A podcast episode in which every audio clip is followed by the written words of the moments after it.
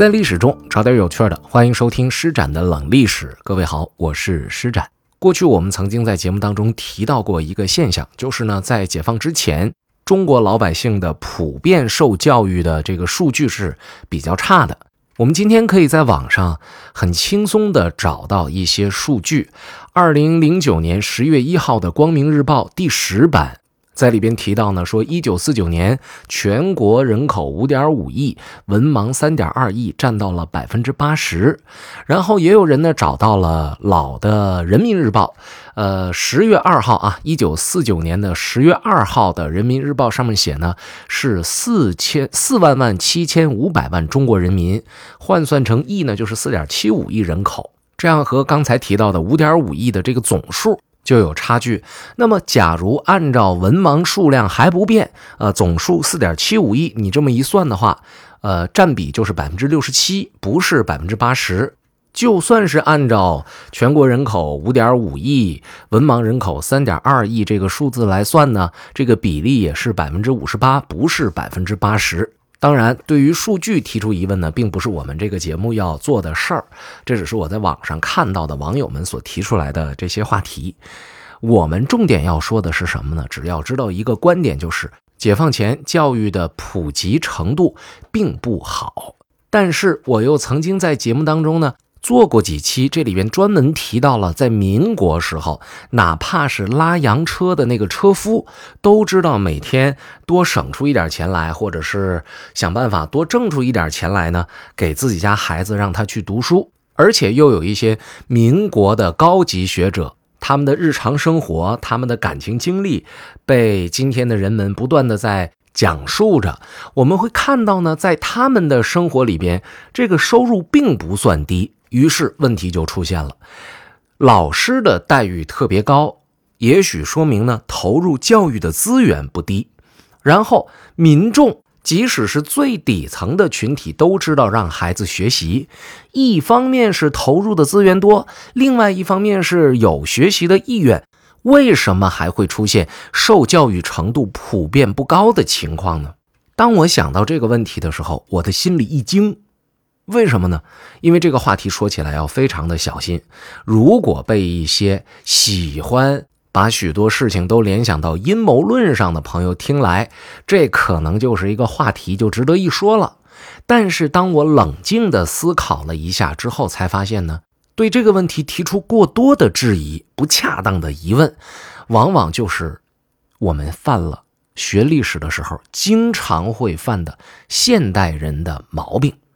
第一，我们觉得在现代的这些条件所能办成的这些效率，在古代就都差不太多。第二，理所当然的去想拿现代人的观念去理解古人，其实呢，这都是未必合适的。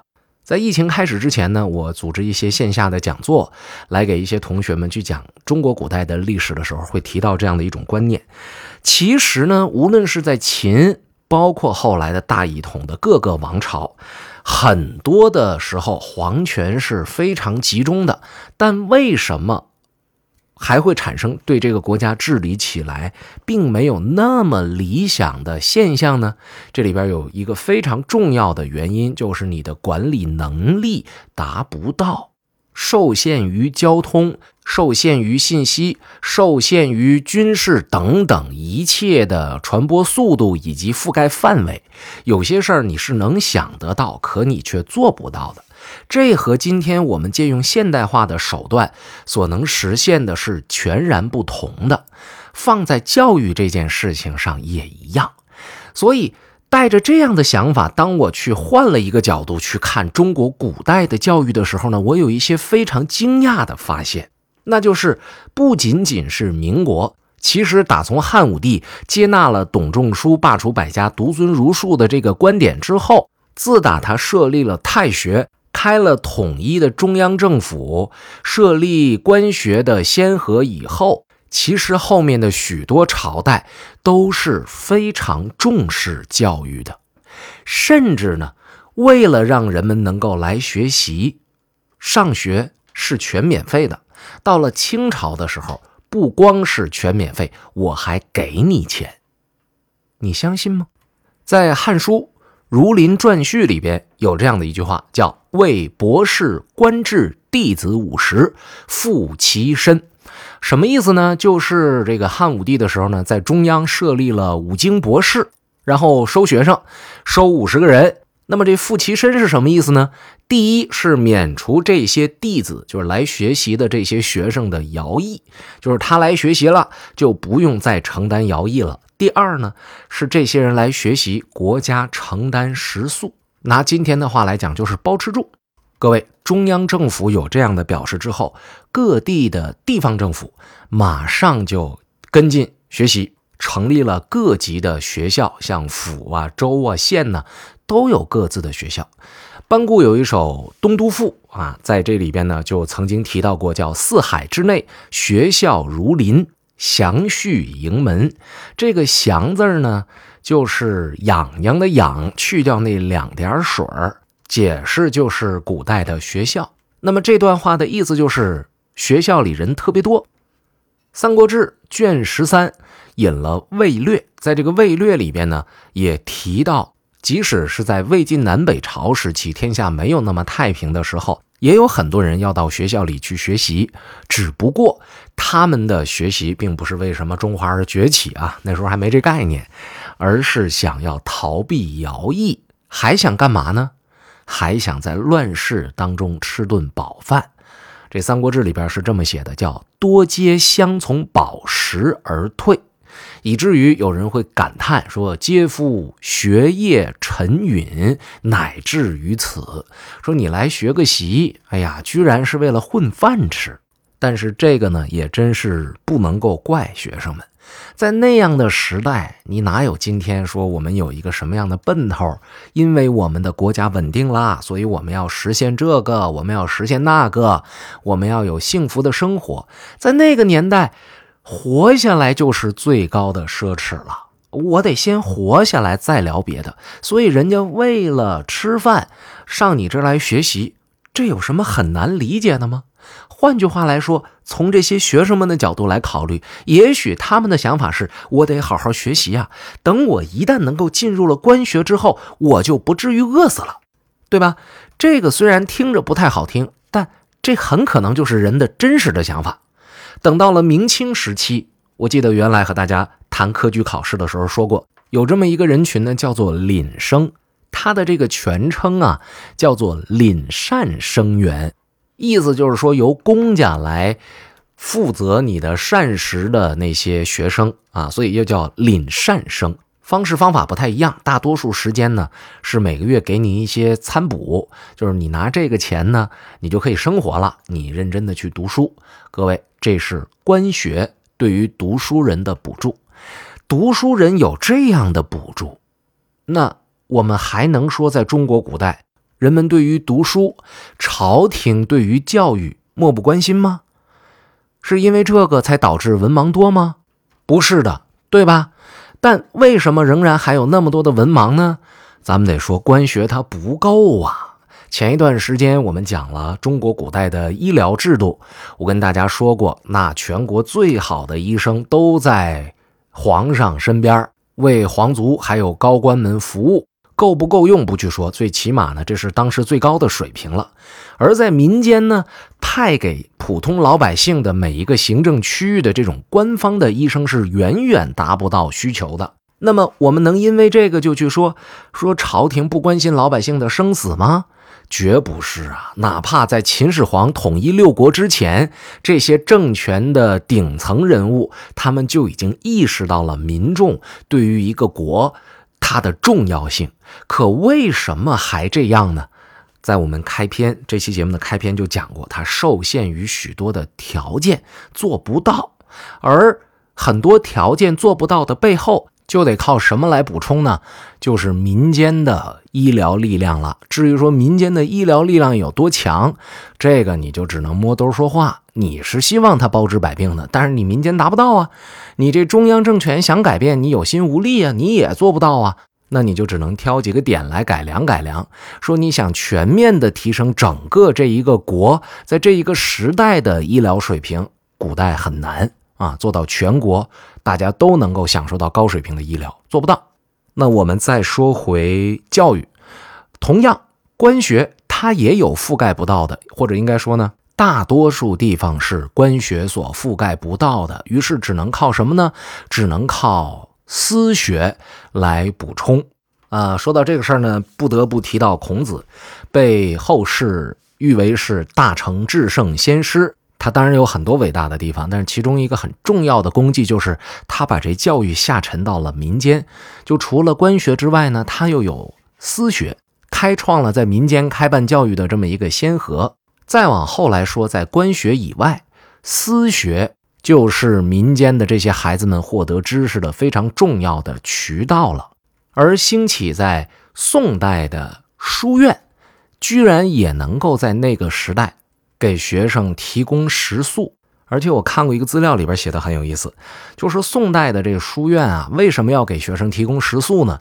因为他们是私办的啊，然后呢，在城里边呢，实在是没地方，就只能到一些乡村啊，或者是放在山里边，那边的地皮便宜嘛。所以你想上个学，说假如从家到学校去，你要每天来回通勤的话，将会非常非常的耽误时间。于是呢，你就只能在学校吃住。可是我们的问题又来了，这私学既然是私人办理的，那肯定是有一个盈利的性质啊。你要是包吃住这活儿，他怎么干呢？他不赚钱啊，赔钱的买卖为什么要去做呢？在这里边，我们一定要看到书院的几个资金的来源。有的时候呢，这书院它是民间募资而建，就是很多人出钱做的这一书院，就是为了解决年轻人读书的问题。还有一些呢是家族当中的有钱人出钱。那这些人凭什么出钱呢？难道是冤大头吗？并不是。关于这件事情呢，我在《施展冷历史》第二季三百个历史书没告诉你的真相这个会员节目里边呢，啊，就跟大家提过。这期节目叫做《为啥朱棣敢篡位却不敢宠儿子》。感兴趣的朋友可以去听一听。听过之后你就明白为什么那些家族当中的有钱人会出钱建书院。呃，当然。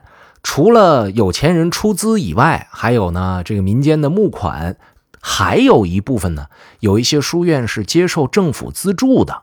所以回过头来，我们再看，不是古代的中央政府他不愿意去在教育上施力，也不是他们认识不到受教育的重要性，而是管理能力受限制，他做不到。不是不想，是心有余而力不足。甚至呢，当我们讲到了清代这个，在我们去学近代历史的时候呢，常常会被人认为说是给中国古代历史抹黑的这么一个朝代，对吧？晚清我们受了太多太多的屈辱，在清代的时候，官方也曾经非常非常注重教育，其中的表现就是呢，在清代以后，无论是官学还是书院。都出现了，不仅仅给你提供食宿，而且还给你钱的这样的制度。这里边其实有很多实例可以和大家讲一讲。今天时间有限啊，就不能跟大家讲完了。感兴趣的话呢，我们下节节目接着说。不过在这里边呢，也有朋友一定会联想到一件事儿，说这个中央政权。出钱让人们读书，这个是为中央政权自己去考虑。为什么呢？因为读书人的出出路是什么呀？是科举考试啊！你花钱培养人才，这些人才最终还是为你所用。这笔账朝廷算的是特别的精明的。这么说呢，的确没错。不过我们也应该看到，通过科举考试，许多贫寒家庭的人改变了自己的人生。改变了命运，当然，那并不是所有人通过读书都能够做得到这一点。可是，只要有它成为了社会的主流，这就已经很难得了。我们不能够要求所有人只要学习，他都能够通过科举考试啊，对吧？即使是打那流感疫苗，那不也有不好使的吗？而且，即使是科举考试制度，有很多人在讨论说这个制度怎样怎样啊，给中国带来了什么，影响了什么，呃，褒贬不一。但是我要跟您讲，现代的公务员制度也许就是脱胎于科举制度。您别看这个制度不是在中国产生的，就是科举制从中国传到西方之后，又由西方改良之后又传回来的。关于这件事儿呢，有这么一段记录，说1836年，曾经担任英国驻华总领事的一位叫做弗兰西斯·戴维斯的人说这样的一句话：“他说，科举制为东印度公司的吏治改革提供了遥远的榜样。”这句话什么意思？这个榜样又给英国人带来了怎样的改变？科举制度又是怎么变的呢？哎，今天我们真是没时间说了，这又是另外一个话题。不过，在今天晚上。更新的施展冷历史的会员节目里边呢，我有一期节目叫做《英国首相官邸里的钉子户》，就谈到了这个问题。感兴趣的话，七点钟我们会员节目更新的时候，各位可以来听一听。说过了读书之后，我们再来说一点生理上的事儿。今天我们知道呢，一个人读书读得好不好，和他的智商。它的 IQ 是有关系的，但是呢，并没有绝对的正向的因果关系。不是说你的智商好，你的学习一定会很好。而智商这个东西是怎么来的呢？呃，经过医学的研究，它是有一部分遗传，也有一部分呢是经由后天的生存的环境的影响。所以这个事情你可能会觉得很奇怪，智商这个事儿怎么还和环境有关系呢？这事儿说起来就比较复杂了，有的是自然环境，比如说有一些有害的气体啊，被孕妇吸入啊，或者是被这个孩子吸入啊，它可能会永久性的损伤你的大脑或者其他的一系列。另外一个很重要的因素呢，就是吃的东西的营养越来越全面，越来越丰富，让人的大脑发育的越来越好。我曾经看过一篇报道，这里边就讲到呢，说喝鸡汤这个事儿能够让人变得聪明，这个事情是不是准啊？那这个是营养的角度啊，我们不去说。但是今天我们知道呢，营养越均衡，人体就越受益。今天节目最后呢，要向朋友们介绍一个好吃的，这是汤小罐儿啊，非常美味的老母鸡汤。这是喜马拉雅和这个汤小罐这个品牌呢联合出品。这个品牌非常厉害，二零二零年十一月份正式上线，上线团购一分钟就秒空了一万罐。双十一上线四十天就成为了淘宝非自热罐装汤类销量第一的产品。双十二上线七十七天就成为了淘宝速食汤类目的第一。我看了一下它的介绍。说是坚持严选长足五百天的老母鸡作为基础底料，只添加水和食盐，制作出行业内高蛋白质、低油、低脂、低盐的鲜美鸡汤。各位可能不是很了解这个鸡养足五百天是一个什么概念。这么讲吧，因为现在这个鸡呢，人们养殖的品种越来越重视的是出产率，所以这个鸡的饲养周期越来越短。按照科学的饲养方法，配合上适宜的品种，四十天就可以成鸡了。那么您可以看到，在这样的一个条件下，专门选择养足五百天的老母鸡作为底料，应该说这是这个产品的稀缺性。这个汤呢，现在淘宝的价格是七十五块八，然后喜马拉雅的日常价格呢是六十九块八。现在我向您推荐的话，呃，有一个非常给力的价格，是四百克的一个包装，一共是四罐啊，就是一千六百克，它的价格是四十五块八。如果在一月十号之前下单的话，您还能够获赠价值二十五块八的便携汤杯一个，加价值九块九的米粉两包。呃，因为这个礼品实在是很给力，所以每一个 ID 呢只限购一套。这个运费是包邮的，当然除了海外及港澳台地区不发货以外，像新疆、西藏、宁夏、内蒙不包邮，这个需要加二十块钱左右的邮费。好喝、营养，同时价格又给力。各位千万不要错过这个机会。当然，如果你错过了一月十号这一天，你呢就得不到我刚才所提到的这个便携杯子了。不过呢，你还是能够享受四十五块八的这个呃施展给您的给力价格，四盒装的价格它还是四十五块八一盒，然后还会赠送给您两个粉饼，注意就是不赠给您汤杯了。现在，请点亮屏幕，你会发现呢，在我们这期节目的上方呢，会有一个小小的购物车，点击购物车，您就能发现今天要送给您的汤小罐原味老母鸡汤的链接了。买它，喝它，不错的选择。大家好，我是施展。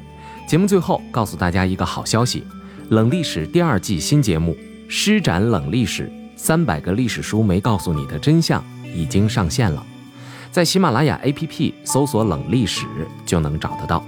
揭开名人的另一面，探寻古人是如何生活的，历史书背后那些不为人知的一面，就听《冷历史》第二季。